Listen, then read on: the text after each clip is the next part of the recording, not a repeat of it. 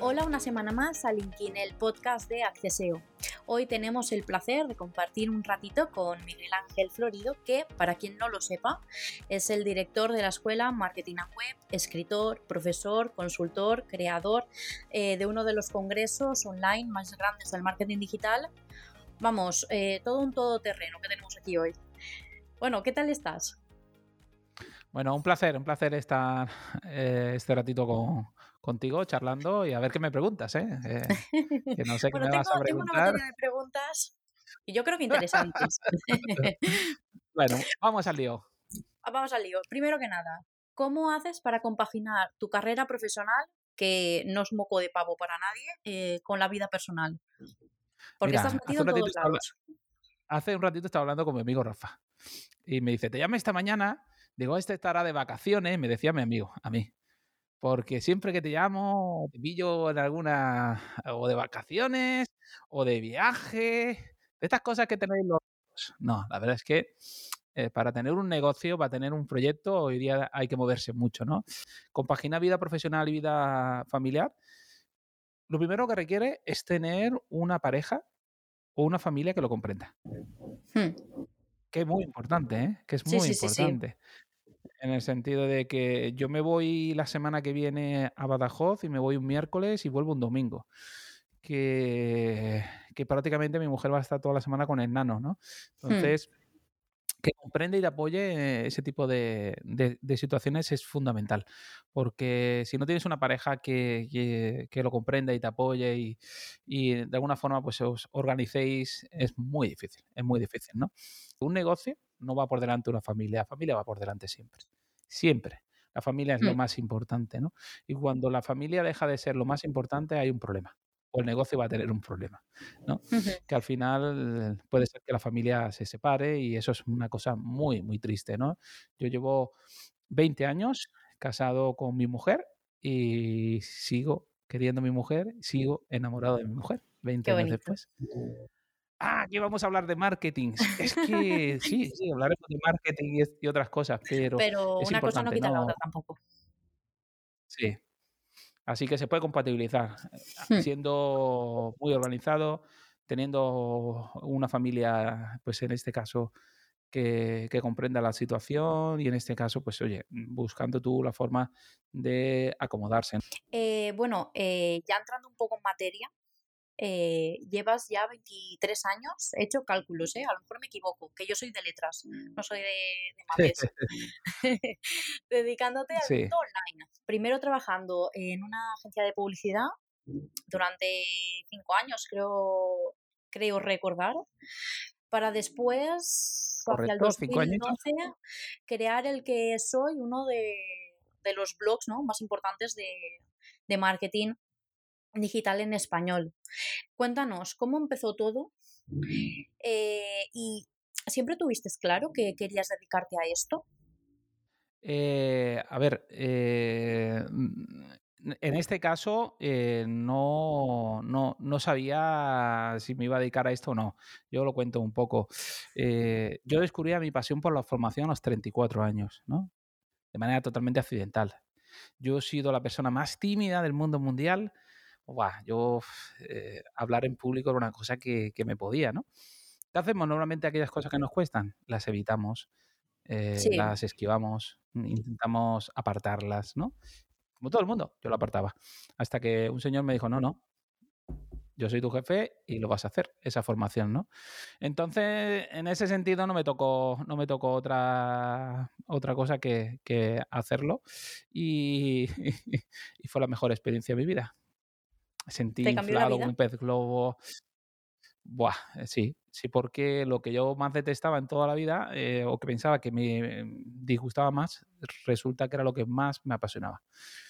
Y bueno, me subía la temperatura, la gente pensaba que estaba nervioso, sudando. No, no, es, que mi cuerpo estaba disparado, mis células estaban disparadas, ¿no? Porque estaba haciendo lo que más disfruto, ¿no?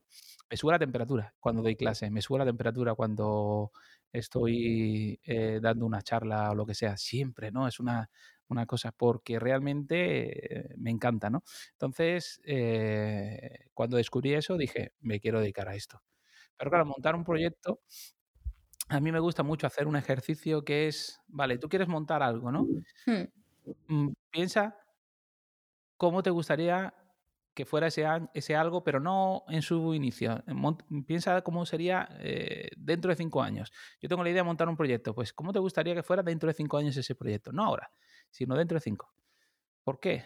¿Por qué cinco años? ¿Por qué? Porque la mayoría de los proyectos tienen una fase de maduración tres, cuatro años, ¿no? Y, y pensar en año uno, año dos, año tres, que realmente es un año que no va a tener o va a ser insignificante, sino que vas a caminar en esa dirección, pues es muy importante. Entonces lo que hice fue viajar a esos cinco años y dije yo, ya tengo mi escuela, ya tengo mi formación, ya tengo un máster de marketing digital, dibujé los productos. Primer paso, dibujar el modelo de negocio, qué producto, servicio vas a ofrecer. Y luego viajar hacia atrás para ver todo lo que necesitas que no tienes. ¿Tienes marca? No tenía marca. ¿Tengo una comunidad? No tengo comunidad. ¿Tengo leads? ¿Tengo suscriptores? ¿Personas a lo que puedo trabajar email marketing? No tengo. ¿Tengo seguidores en redes sociales? Tampoco tengo. Y dije, pues voy a empezar a construir todo eso. Empecé con un blog. Ya lo sé, año 2023, ya casi nadie lee. Vale, bien. Y tal, sí, sí. Aquí está el tonto del blog que sigue apostando al blog. Me, me encanta. Me encanta escribir, me encanta leer, me encanta crecer, me encanta evolucionar, me encanta aprender aprendemos todos los días de todos. Yo aprendo de mm. mis alumnos, aprendo de mis profesores y es maravilloso, ¿no? Y lo que más me gusta en la vida, que hace poco me preguntaron cuáles eran las tres cosas que más me definían y yo dije evolución, evolucionar, me encanta evolucionar, ¿no? La otra es familia, la familia es súper importante, ¿no? Entonces, eh, eso fue lo que hice, construir eh, todo eso lo que no tenía. Creé cursos gratuitos, de formación para ir formando a personas que, que estaban empezando en el sector, hmm. conectar con personas que el día de mañana podían ser profesores de mi escuela, dando pasitos en la buena dirección hasta ah, dar el paso. Empecé con el blog 2012 y lancé la escuela en 2017. Así ah, que pues, imagínate, o sea, eh, la proyección de cinco años sí que sí que la cumpliste. Tal cual. A ver, yo trabajaba en una universidad y tenía un buen salario y demás, pero no hacía lo que más me gustaba. Trabajar y pagar la factura está bien, pero tener la oportunidad de trabajar en algo que, te, que una cosilla en el estómago, que te entra una cosa y disfruta todos los días de eso, eso no tiene precio, ¿no? Porque al final no sientes que trabajas, ¿no? Y, y es algo maravilloso, ¿no? Y en ese sentido, pues mm, a los cinco años eh, decidí dar el salto, lanzar un curso online sin nada hecho, es decir, hice lo que se llama ahora una preventa. En aquel entonces no se hacía preventa, no se vendía ya los cursos hechos. Yo llevaba muchos, muchos, muchos años trabajando en el ámbito universitario y la preventa en el ámbito universitario es muy normal. Tú vendes un curso por su programa, su profesorado, y ya cuando tú llegas a un número de alumnos, entonces decides si lo abres o no el curso. Hmm. Eso fue lo que hice. En la preventa, y en una semana con un mail se apuntaron 30 personas. Y yo dije, madre mía, esto, esto es maravilloso. Y yo, yo me fui en vacaciones pensando en la cara de mi jefe cuando le dijera que me iba, de, me iba a coger una excedencia, me iba de la universidad, ¿no? La verdad es que increíble, ¿no? Y, al final, ese primer curso se apuntaron 90 alumnos y facturé o gané o generé ingresos lo que generaba en tres años la universidad, en tres meses, en un curso de tres meses, ¿no? Y dije, madre mía, es el momento, o sea, es el momento de lanzar la escuela. Yo estaba pensando si esperarme un año más, digo, no, no, boom, lanzo el curso y alumnos que hicieron ese curso se apuntaron al máster. Me acompañaron al máster, la primera edición, hice un congreso presencial para, hombre, ya, pues, ya que vamos a crear la escuela, vamos a presentarla como Dios manda, ¿no? Y, y bueno, hasta hoy, vamos por la séptima edición del máster de marketing. Que no, que no es poco. Y la verdad es que muy feliz, muy feliz por poder, yo creo que me siento, eh, ¿cómo decirlo? Soy afortunado. Hmm.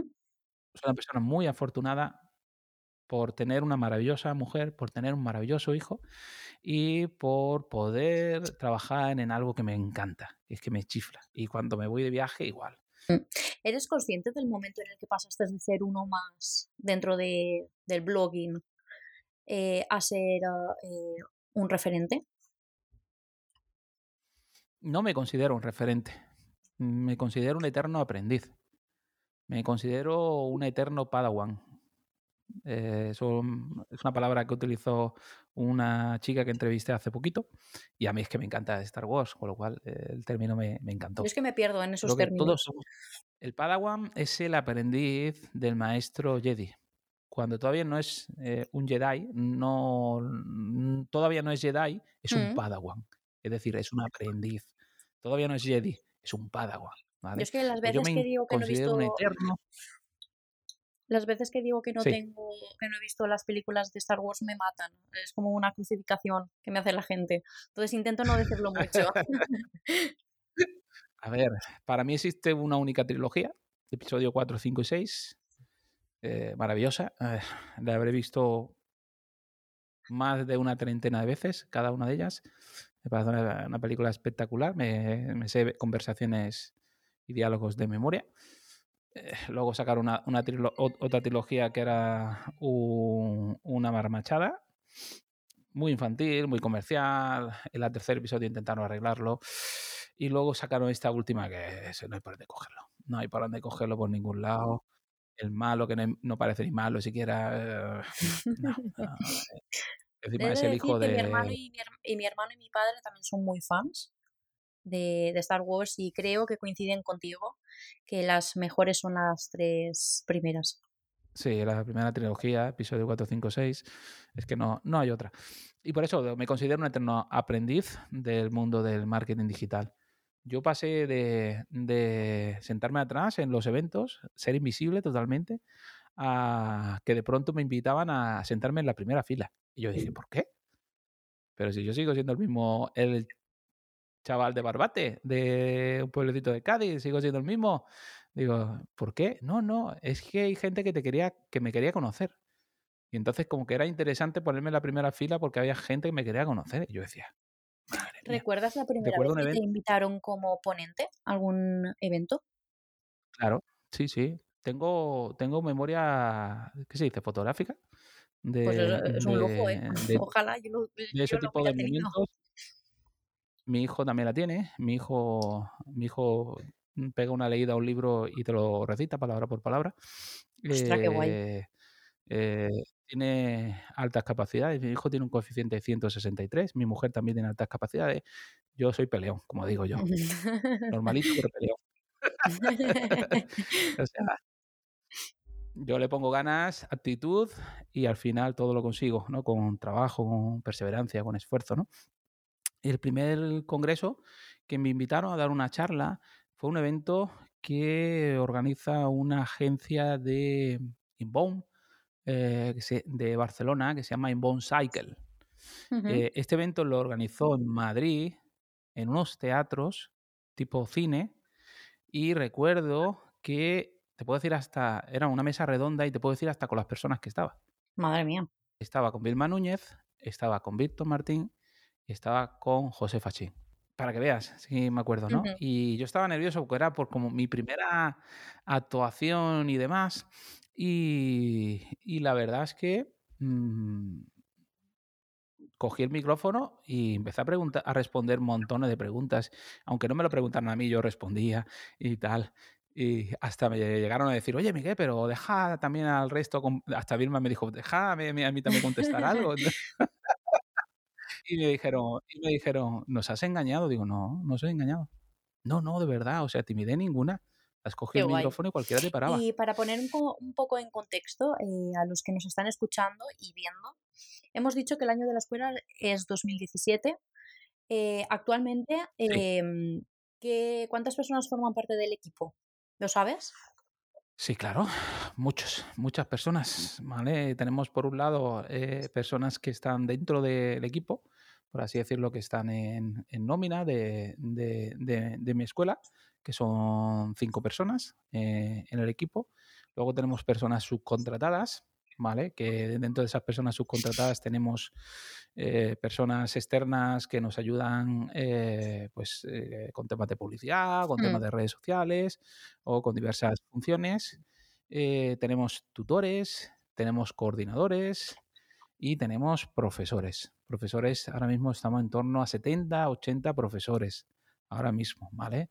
Pero en breve vamos a superar el centenar de profesores ya que dan clase en esta escuela, ¿no? Con lo cual, yo empecé esta escuela eh, con Rubén Máñez, conmigo, trabajando media jornada. Así empecé.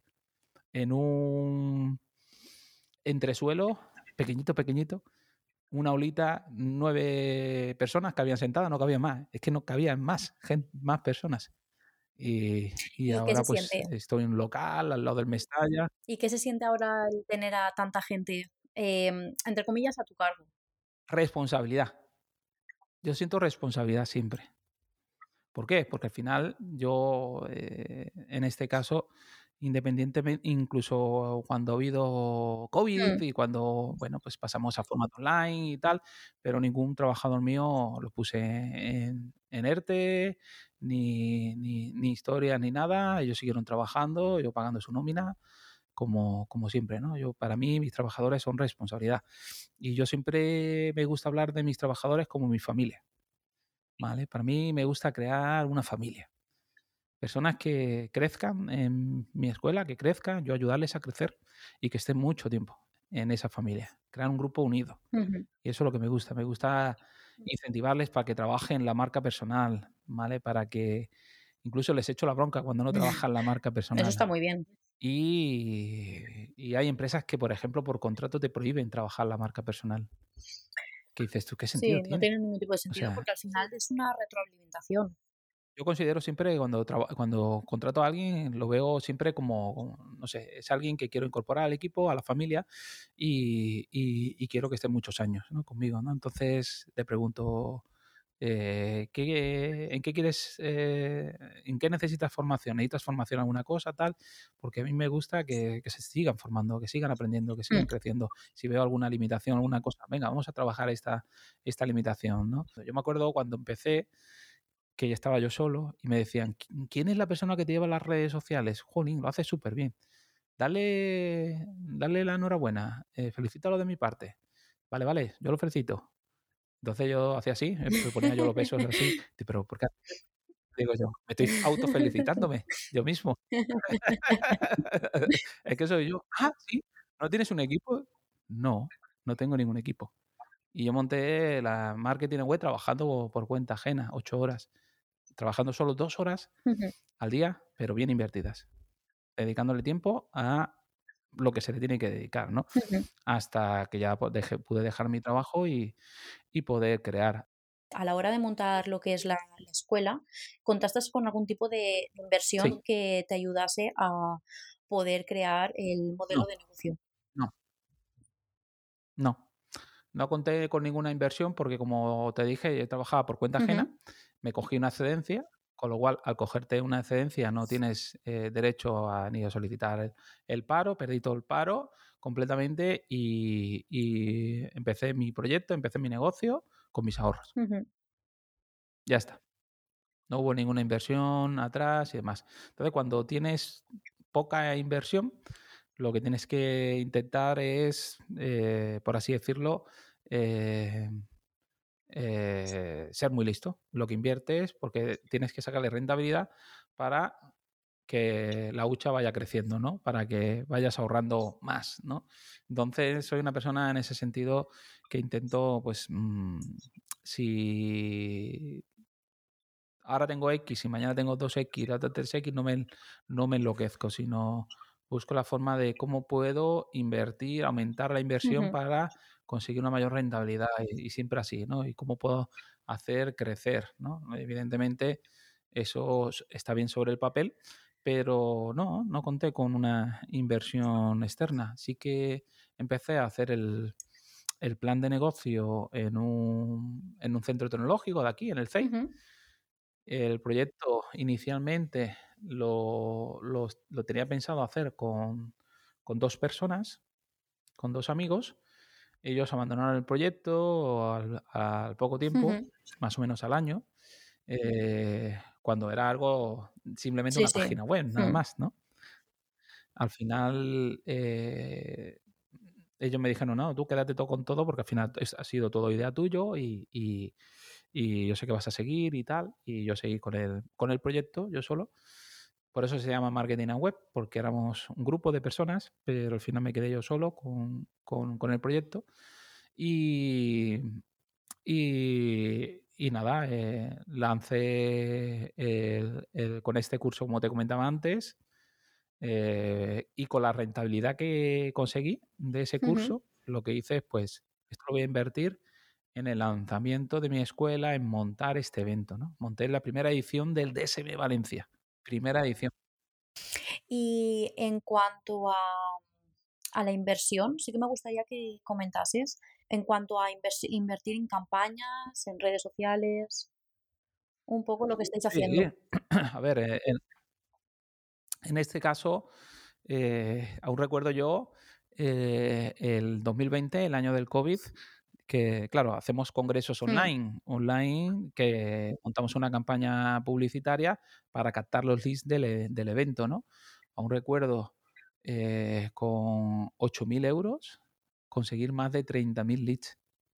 Es una, una auténtica locura, ¿no? Es decir, eso eh, pasó el año 2020, pasó por el COVID, pasó por la situación, porque pasamos de estar eh, todos ahí por ahí eh, alegres por la mm. calle, libres como, como un pajarillo, como, como las palomas, a, a, estar todos encerrados y tal, y que la única forma era formarse a través de online, ¿no? Y hacer, y, y hacer toda la vida online, ¿no? Entonces, ese año recuerdo que hicimos el evento, eh, el, el, DSM20, y, y, y invertimos 8.000 euros en publicidad y conseguimos más de 30.000 leads. Creo recordar unos 33.500. Y conseguimos, porque decidí donarlo todo lo que obtuvimos de ese evento para comprar material sanitario para el Hospital La Fe de Valencia. y, y, donamos unos 11.000 euros en la compra de material. Qué guay. Sanitario, mm. que fui llevarlo en persona, yo, con el equipo, eh, con una furgoneta que cogimos para llevar las cajas nosotros mismos. Yo quería vivir la experiencia. Qué guay. me decía, pero Miguel, si puedes encargarlo y que lo lleven allí, es que no es lo mismo. No. No es lo mismo, no es lo mismo. Y la verdad es que, bueno, pues yo vi un directo de un youtuber que en una hora recaudó 10.000 euros y yo dije, a ver, yo no tengo tanto tirón como ese youtuber, pero voy a intentar a, ver hmm. si, a ver si puedo, en, un momento donde estaban los profesionales, que se nos ha olvidado muy pronto, ¿eh? que, que no tenían material sanitario, se nos ha olvidado muy pronto porque, porque ellos siguen allí luchando contra contra eso y ya parece que se, se nos olvida, ¿no? Que sí, cuando salíamos a aplaudirles y tal, todo. paralela que hemos tenido y que nadie recuerda. sí, se ha quedado el metaverso. Entonces, sí, totalmente. Eh, yo la verdad, yo valoro mm. mucho, los admiro un montón. Y si solo tuvieras una sola eh, opción a la hora de invertir, ¿en qué invertirías? ¿Qué escogerías? ¿SEO, SEM o redes sociales? Depende, depende, depende del modelo, Depende. Yo primero tendría que ver el modelo de negocio, ¿no? Tendría que ver la empresa, ¿no? A qué se dedica, ¿no? Esto no se trata de hacer un ABC. Eh, yo siempre cojo esto y de luego... No, se trata del proyecto, ¿no? Ponme un ejemplo concreto y yo te diré cómo lo trabajaría. Tú dime. Imagínate que es un despacho de abogados. Pues yo te digo cómo trabajaría un despacho. Imagínate que es una clínica estética. Ponme el ejemplo, el que quieras. Eh, no sé. Eh, crear eh, una tienda online solamente de bolsas tote bags, en plan eh, hecho a mano, totalmente artesano. Hablamos, de un dropshipping. ¿Hablamos de un dropshipping o hablamos de tener tu propia tienda? Tener tu propia tienda online. Vale, no es un dropshipping. Vale. Eh, en, en, ese caso, si yo voy a tener una tienda online de bolsos, no solamente puede ser online, porque si no sería ilegal. Porque para tener una tienda online tiene que tener una dirección física para ser legal. Es decir, la tienda, la empresa tiene que existir físicamente en un sitio porque si no sería, no sería legal. Mm. Entonces, para cumplir la legislación española, no te digo que la tienda tiene que estar abierta, pero sí tiene que estar en una dirección física y ser real, que existe el, el emplazamiento, ¿no? Que en este caso, montar una tienda online eh, requiere muchísima inversión y este es un error que tienen muchos eh, profesionales. Ah, como ahora, como el e-commerce está creciendo y va a seguir creciendo, no te quede ninguna duda. Pero ¿cuánto hay que invertir? Porque no se trata solo de pensar cuánto me cuesta hacer una tienda online. Porque una tienda online te puede costar, en función del tipo de tienda online, te puede costar 1.500, 2.000, 2.500 euros. Vale, ya la tengo la tienda online. ¿Y qué piensas? ¿Que vas a vender mágicamente? ¿Que vas a frotar una lámpara y la tienda va a funcionar? No, ¿vale? ¿Por qué? Mira, esa tienda online acabas de crear una marca. Voy a vender bolsos. Entonces voy a competir con cuántas marcas de bolsos. 300.000. Das una patada y salen 200, 300.000. ¿Cuántos están invirtiendo ellos en publicidad? ¿Cuánto es conocida su marca y no lo es la tuya? Pues mira, tienes que hacer una, una inversión en branding, una estrategia de branding para dar a conocer tu marca, ¿vale? A nivel digital y no digital, lógicamente, porque al final eh, esto de las marcas se llevan también en el plano hmm. tradicional, ¿no? Muchas veces se olvida, ¿eh? También. Tengo que trabajar una estrategia SEO. Sí, totalmente. Eh, la estrategia de branding es fundamental. ¿Por qué? Porque van a comprar. Ya, vale, llegan a tu tienda, pero esta tienda yo no la conozco, nada, ah, me voy. Y tengo un, un porcentaje de, gente que se me va y, dices tú, tiene sentido, ¿no? O mm. sea, si... No, no tiene sentido, ¿no? Y, dices, ¿qué es lo que está fallando? Lo que está fallando es que justamente no has trabajado una estrategia de branding, de dar a conocer la marca, ¿no? Es muy importante, una, una fase inicial. Luego, una estrategia SEO. Claro, la estrategia SEO es una estrategia orgánica. ¿Por qué? Porque el usuario, cuando va a buscar un bolso, no se mete en Facebook para buscar el bolso, se mete en Google mm, para buscar el bolso. Quiero un bolso tal, de cual, cual. ¿Vale? Nos vamos a San Google. En San Google puedes aparecer búsquedas orgánicas, búsquedas locales o publicidad. Que esa publicidad puede ser publicidad display o Google Shopping, ¿no? Entonces, en, en este caso, pues claro, dices tú, ¿tengo que tener un presupuesto para todo? Claro. Sí, ve preparando la libreta. Claro, mm, hacer que una tienda online empiece a facturar requiere una inversión igual de grande que una tienda física. Para, Miguel, para, para, ya entonces ya no hago tienda online. Vale, siento de verdad mm, darte una dosis de realidad. Una tienda, depende de la tienda, depende del nivel de competencia, depende de muchos factores podemos determinar cuánta inversión requiere a nivel publicitaria, pero podría estar en torno a 20, 30 mil euros eh, para hacer eh, un par de años de, promoción bien hecho a nivel publicitario, hmm. ¿vale? De 20 a 30 mil euros, vuelvo a repetir. Hay gente que hace dropshipping, un dropshipping que lo que es, yo no vendo producto, el producto no es mío, yo simplemente estoy vendiendo un producto de un tercero, ¿vale? Con lo cual yo dirijo el tráfico de mi página a la página del tercero y me dan una comisión por venta, ¿no? Pues eso es un dropshipping, ¿no? Eh, otra cosa que podría ser sería afiliación. Dropshipping o afiliación, pues la inversión es menor, eh, el riesgo es menor, pero tienda online a día de hoy, pues yo me lo plantearía como un proyecto de alto riesgo. Hmm. ¿Por qué? Porque nueve de cada diez tiendas online fracasan, hmm. desaparecen el primer año.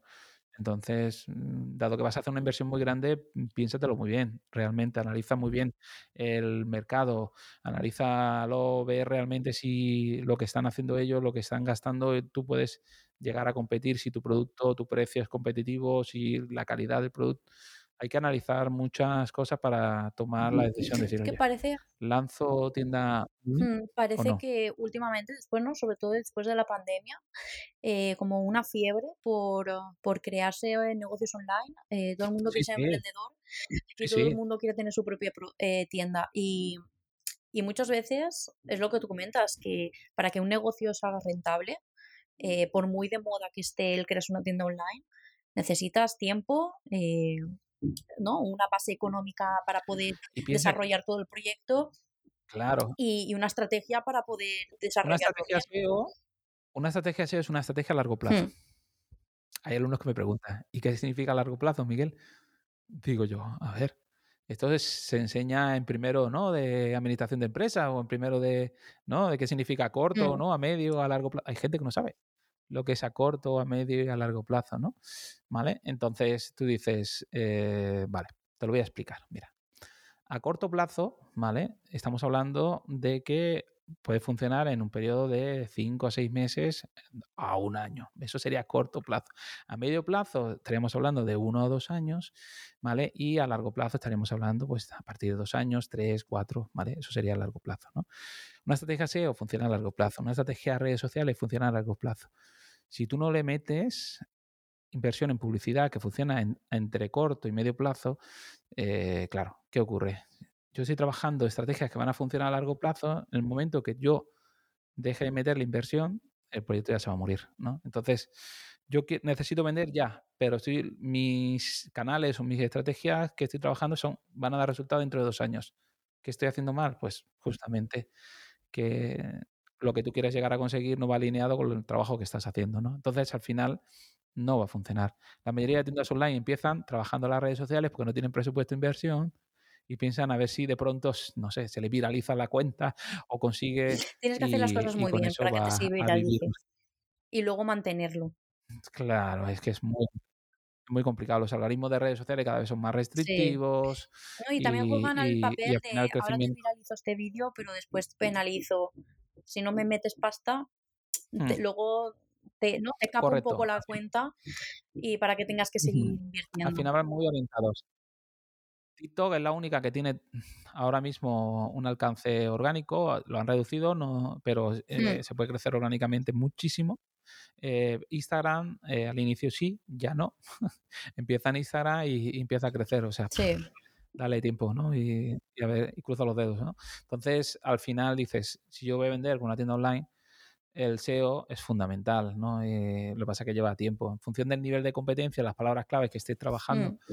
a nivel de producto, a nivel de categoría, porque normalmente las tiendas online se suelen trabajar principalmente en las categorías, pues, analizar cualquier cualquier tienda, ¿no? Analizar Zalando, por ejemplo, ¿no? Mm. Estamos hablando del sector de la moda, ¿no? Pues Zalando lo que tiene bien posicionado son las categorías, ¿no? ¿Por qué? Porque tú tienes una tienda online y, y al final la persona va a buscar un tipo de bolso, ¿no? Y ese tipo de bolso, un bolso de la marca, normalmente puede coincidir con una categoría, ¿no? Bolso, mujer, eh, con los criterios que mm. sea, suele coincidir con una categoría que si la tenemos posicionada podemos atraer esas ventas y, competir donde realmente puedes llegar a competir, ¿no? No vas a eh, competir con... Claro, con, gigantes.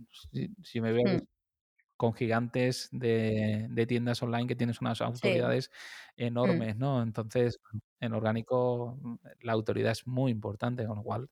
Sí, sí.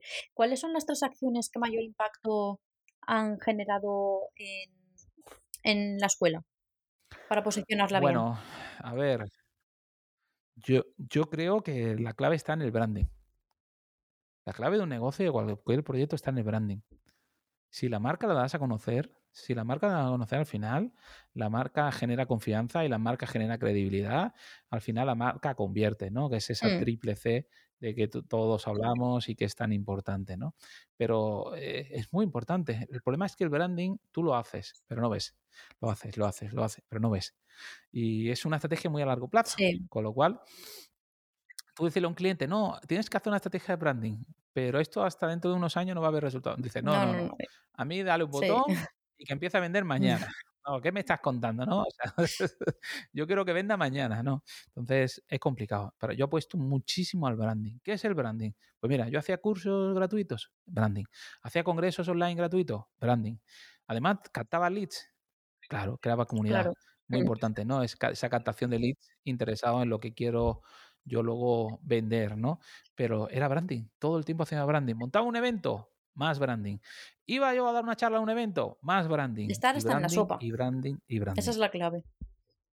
Efectivamente, ¿no? Eh, a nosotros, a día de hoy, lo que más clientes nos trae es la publicidad a través de eventos presenciales y eventos online, principalmente. Luego, el boca a boca. ¿Por qué? Porque nuestros alumnos terminan y están contentos y recomiendan a algún amigo, a alguna amiga, a algún familiar. Hemos tenido alumnos que han hecho el curso o la formación Lo han hecho, por ejemplo, un chico llamado José. Lo ha hecho su padre. Lo ha hecho su tía. Mm. Lo ha hecho Toda su prima. al, final, al final, toda la familia ha pasado por, por alguna formación, ¿no? Entonces, al final, en mi sector, el boca a boca funciona Sí, muy sí. bien, ¿no? Tú cuando haces bien las cosas, esto ha funcionado toda la vida y Y no realmente hay que perderlo. siempre ha funcionado. Mm. No hay que No, perderlo. no, para nada. Es, es algo, es algo importante, ¿no? Y, y evidentemente luego va a haber muchas más formas, ¿no? Tenemos el SEO, ¿vale? Nosotros, por ejemplo, a través del SEO hemos aumentado un 10 o un 15% la captación de, de alumnos este año.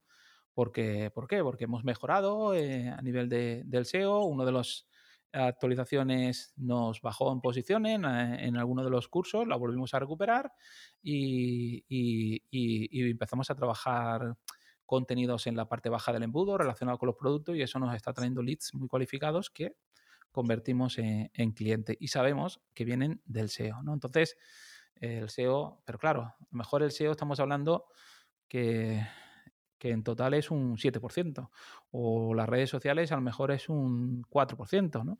Lo- y el- la publicidad está en torno al 80-82%, Hmm. para que veas un poco a nivel de porcentaje la Sí, diferencia, sí, ¿no? es brutal. Ahora sí que me gustaría hablar un poquito del Mm. email marketing, porque sé que tú lo haces Sí. mucho y muy bien. Yo Entonces, no, mi equipo. la importancia del email marketing.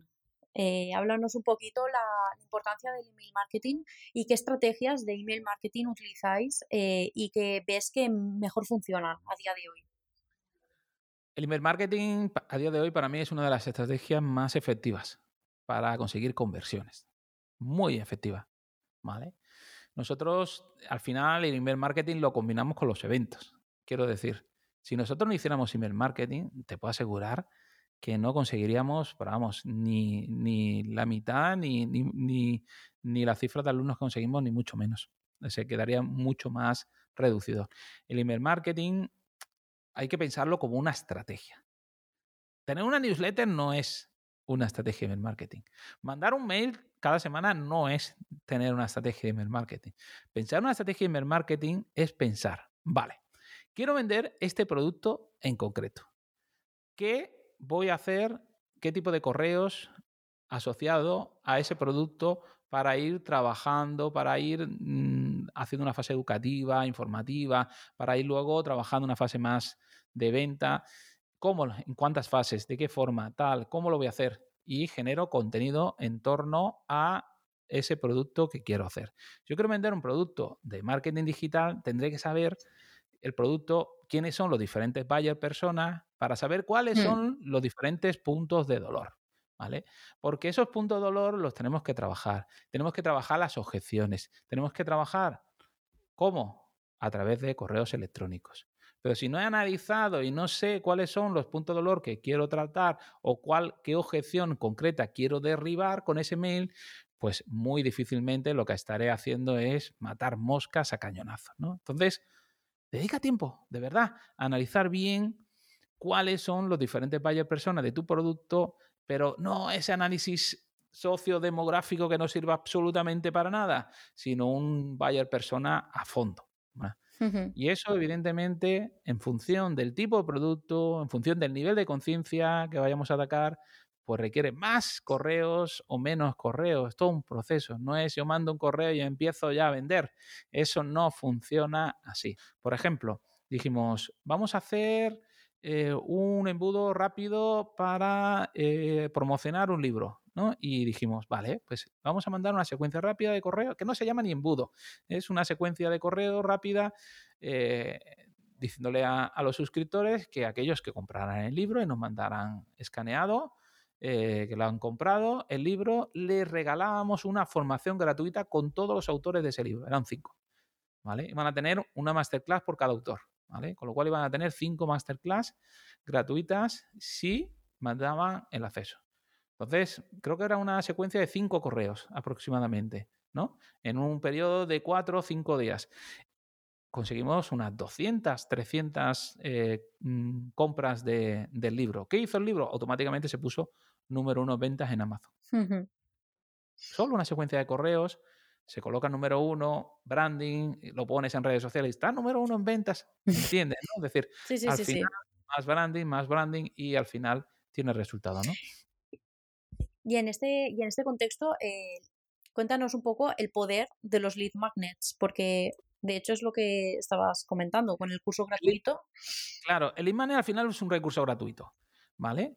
Y el lead magnet es siempre el qué, nunca el cómo, ¿vale? El cómo es lo que tienen que comprar, ¿vale? O tienen que pagar.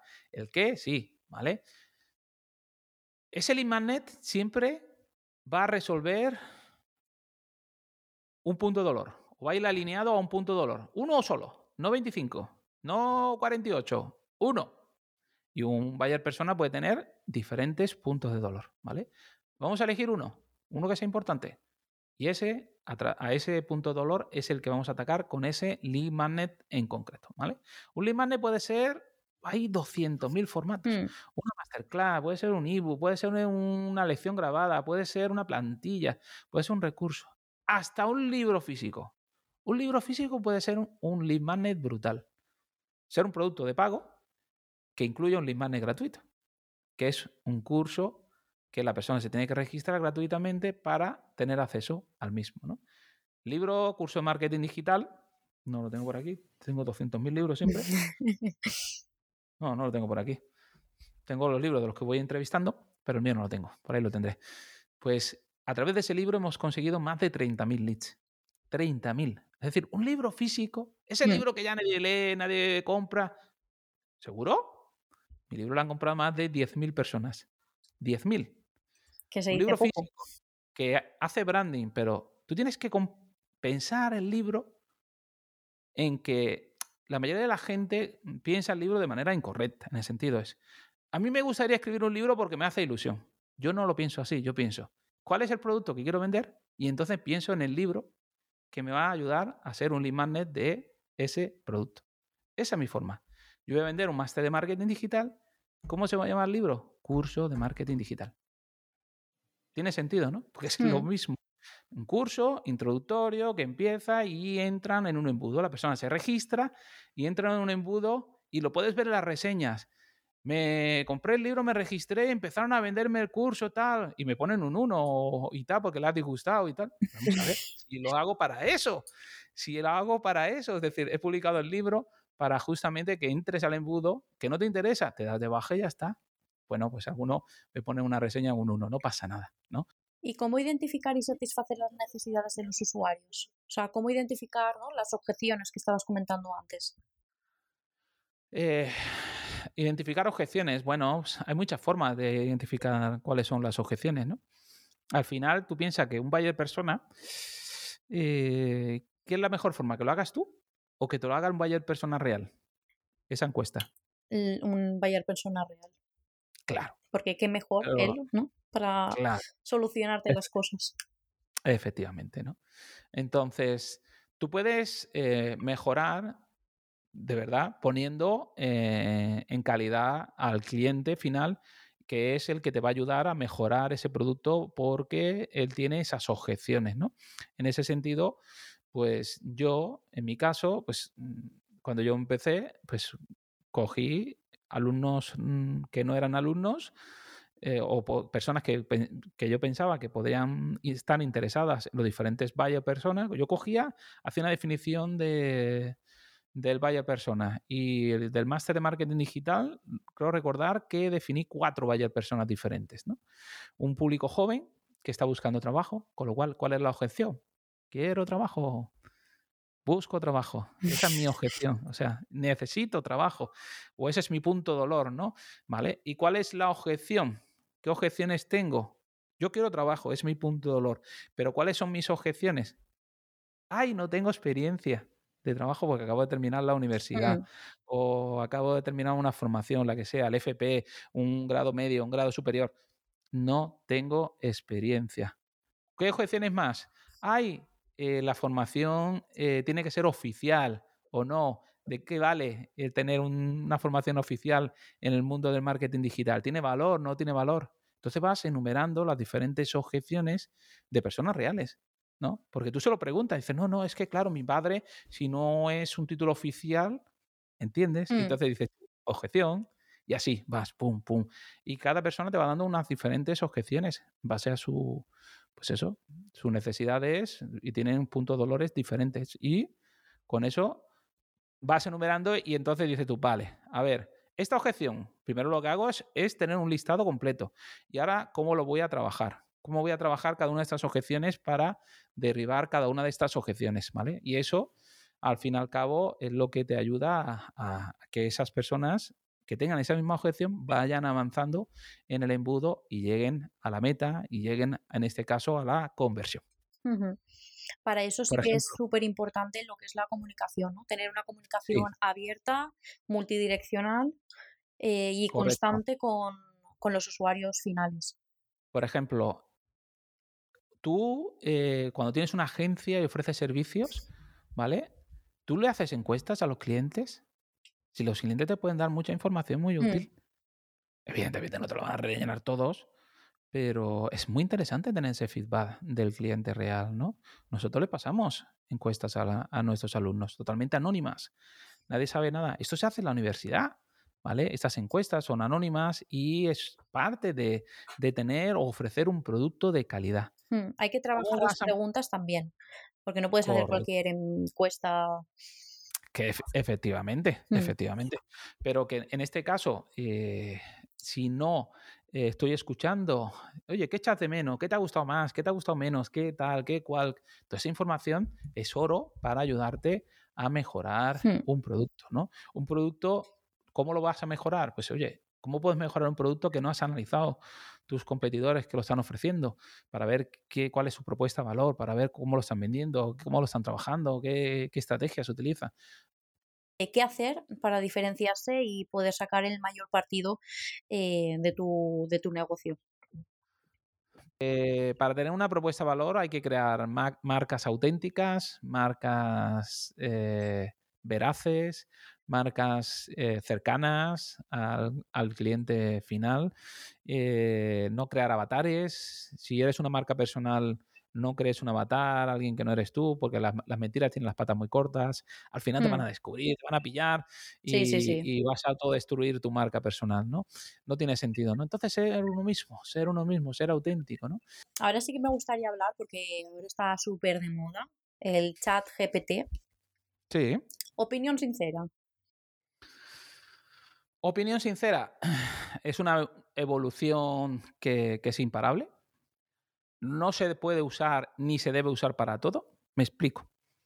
Se puede utilizar para muchas cosas, como por ejemplo para hacer estudio, para analizar temáticas, eh, tanto a nivel de redes sociales, Mm. para eh, se puede, en este caso, analizar muchos temas y analizar muchas cuestiones eh, a nivel de esa fase de, de- de análisis, esa fase de Mm, de evaluación. sí, de conocimiento previo. Efectivamente, en esa fase de, de análisis externo, ¿vale? Mm, Nos, nos viene muy bien, ¿vale? Incluso también la parte de análisis interno la podemos llegar a utilizar. Ahora, cuidado utilizarla para generar contenido para publicar un artículo en el blog. ¿Por qué? Porque a la misma velocidad que salen herramientas, sale Google detectando los contenidos que han sido realizados Estuve leyendo noticias y ya, ya inteligencias artificiales que ya en copiar la Claro. URL directamente te dicen, este texto está hecho con, con ese chat. Claro. Entonces, a ver, yo siempre digo, yo no in- intentaría eh, jugar con un proyecto de un cliente. Yo no intentaría jugar con algo que me genera ingresos, ¿no? Porque eso al fin y al cabo te puede llegar. Que es algo eh, eh, de evolución y que ha venido para quedarse, es- está clarísimo, ¿no? Que no solo a nivel de texto, sino a nivel de imágenes, ¿no? Mm, que te sí, puede sí. generar imágenes de, de todos los tipos y de todos los colores. Pero dejarlo abierto eh, a que lo puedo hacer todo y no me va a pasar nada, cuidado, ¿vale? Cuidado porque igual te llevas algún sustito, ¿no? Ahora mismo, por ejemplo, la ra- herramienta que, que- que Google tiene solo detecta los eh, contenidos realizados en inglés. Sí. Bueno, dale tiempo, dale tiempo para que, sepa también los de otros idiomas, ¿no? Entonces, al final es evidente. No, y al final eh, genera texto ya, ya creado eh, y hace su propio remix. Entonces, al final estás como duplicando contenido constantemente. Para tener ideas, mm. decir, oye, mm, quiero escribir sobre esta temática, a ver, mm, escúpeme. Y te suele ir, ostras, pues me han salido un par de ideas que las voy a investigar, y pero lo haces tú el contenido. Ese es mi consejo. O sea, lo hagas tú.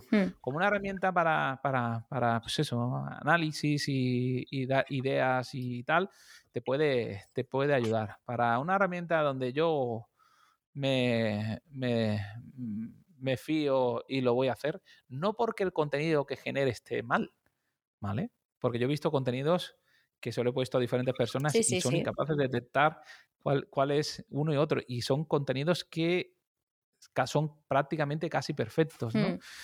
Si, no me refiero a eso, sino me refiero a es, yo voy a generar un contenido y lo voy a publicar en mi página web que luego Google el día de mañana lo pueda detectar y me diga, eh, eh, ¿estás unido al carrito de la inteligencia artificial? Pues no. A ver, yo sería cauteloso hmm. y me esperaría un poco, lo utilizaría para ver ideas a nivel de contenido, tanto para redes sociales, incluso para elaborar contenidos, pero el hmm. contenido lo sigo elaborando yo. Eso de que el creador de contenido va a desaparecer o tal, el creador de contenido va a ser una de las salidas laborales más exitosas en el futuro. En el futuro, tranquila, tranquila. Menos mal, no me quitan el trabajo. ¿Cuál es el mayor aprendizaje que extraes después de tantos años? Porque poca broma que ya llevarás como 20 años. Pues que sigo aprendiendo. Sigo aprendiendo todos los días. Hmm. ¿Y puedes contarnos así en Petit Comité uno de tus mayores cagadas? ¿Una sola? A ver, si quieres contarme más, más. Estoy abierta a todo. Muchas, muchas cagadas. Eh, todos eh, cometemos errores, ¿no? Cuando estamos aprendiendo, ¿no? Cuando nos estamos formando. Yo empecé con mi blog y al año, año y pico me di cuenta que no tenía ninguna forma de suscribirse, ¿no? En el blog. No había forma. No, no. La gente me decía, oye Miguel, ¿dónde me suscribo? qué pesada la gente, que déjame tranquilo. suscribirse. Anda ya, hombre, ya tal. Y puse la caja de suscripción, no, no tenía ni lead magnet, nada mis primeros 5.000 suscriptores se suscribieron por, por, recibir los artículos en el blog, porque yo no tenía ni estrategia de email marketing, no tenía absolutamente nada.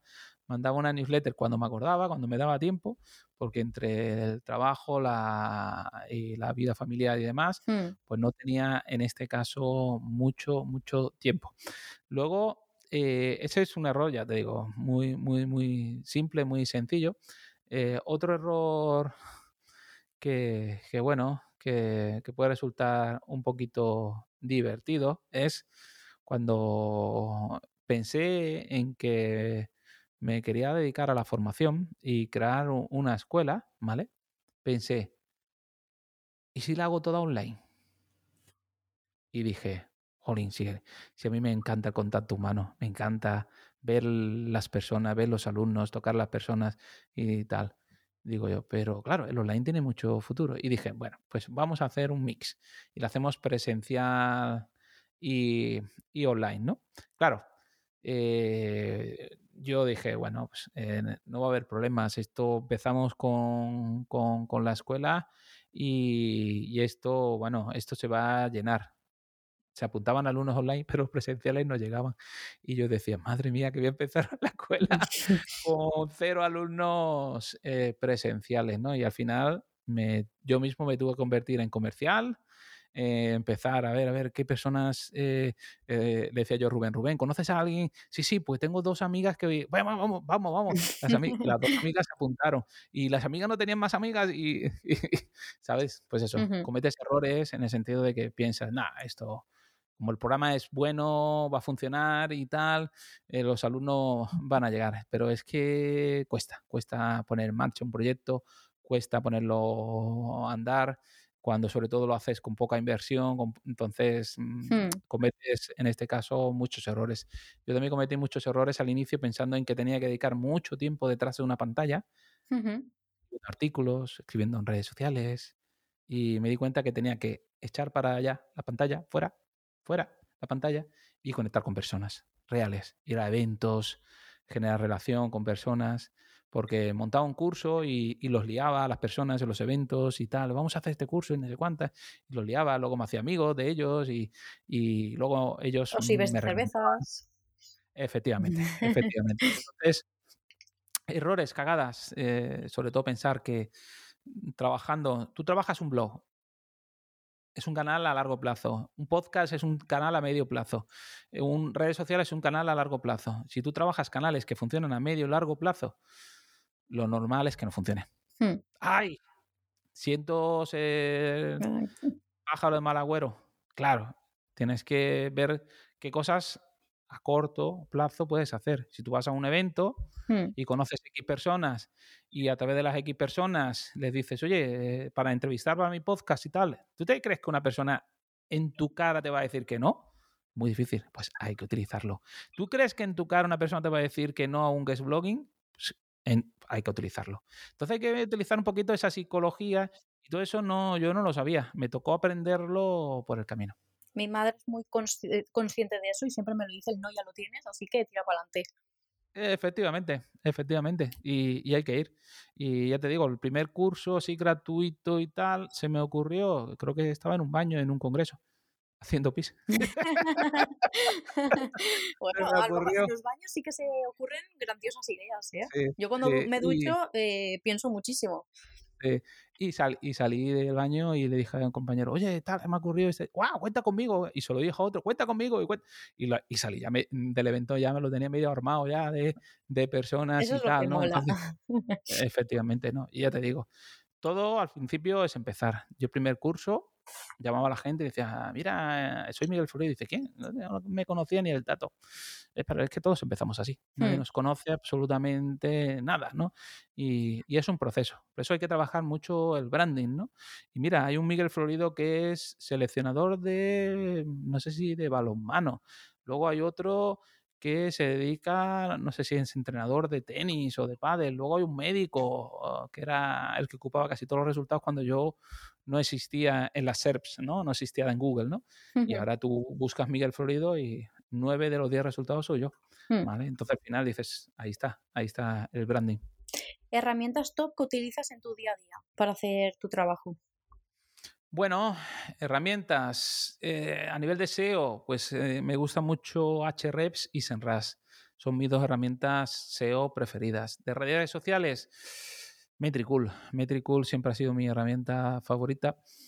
Eh, es una herramienta que te hace muy sencillo trabajar y sobre todo para hacer auditorías, análisis en redes A Juan sociales. es una Pablo lo tuvimos aquí en el, en el podcast, que Sí, lo pudimos eh, entrevistar. y es, y es un amor. Sí, sí, Juan sí. Pablo es un amor, es encantador y, ya te digo, yo la verdad es que, bueno, es de estas personas que tú conoces y la verdad es que contento ¿no? de, de conectar con, con él.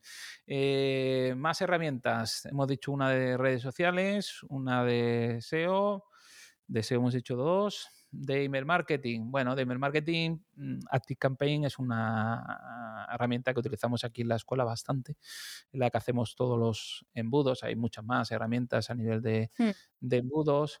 Eh, a nivel de realización de eventos, nosotros utilizamos StreamYard. A nivel de maquetación, utilizamos Elementor para maquetar nuestra landing page, para montar las páginas de los congresos, para montar las landings, para todo utilizamos eh, Elementor.